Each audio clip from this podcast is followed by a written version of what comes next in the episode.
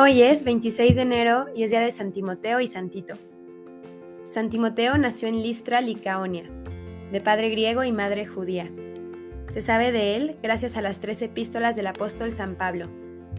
Desde muy temprana edad fue instruido en las Sagradas Escrituras.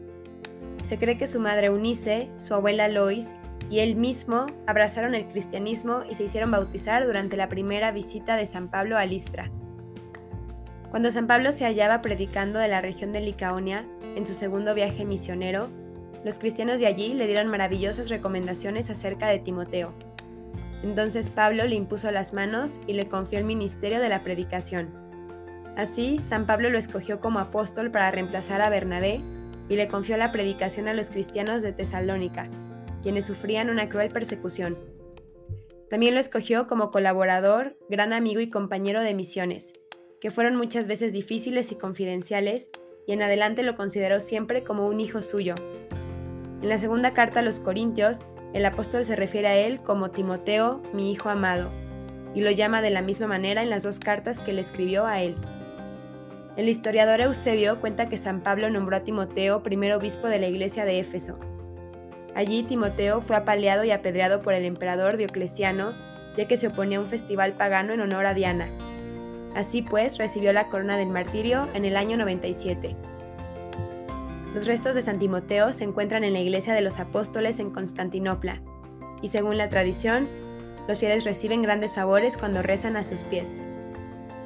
Tito fue amigo y discípulo de San Pablo y lo acompañó en muchos de sus viajes. Su nombre significa defensor. A diferencia de Timoteo, cuando se conocieron, Tito ya había abrazado la fe Tito se convirtió en secretario del apóstol y este a su vez puso en Tito toda su confianza, tanto que se ha llegado a decir que fue su discípulo más querido. Pablo lo envió para que procurara que los creyentes cumplieran lo que les había dicho en sus cartas.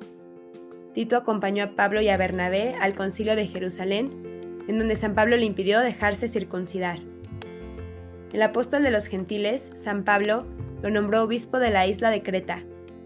¿Es cierta esta afirmación y quiero que en esto te mantengas firme, para que los que creen en Dios traten de sobresalir en la práctica de las buenas obras. Esto es bueno y provechoso para los hombres, le recomendó San Pablo a Tito. En dicha carta señala las cualidades que deben tener los sacerdotes. Según la tradición, Tito murió en Creta ya de avanzada edad y en calidad de obispo en el año 96. Jesús, tú que quisiste brillar con virtudes apostólicas a los santos Timoteo y Tito, Concédenos por su intercesión que después de vivir en este mundo en justicia y santidad, merezcamos llegar al reino de los cielos. San Timoteo y Santito, rueguen por nosotros.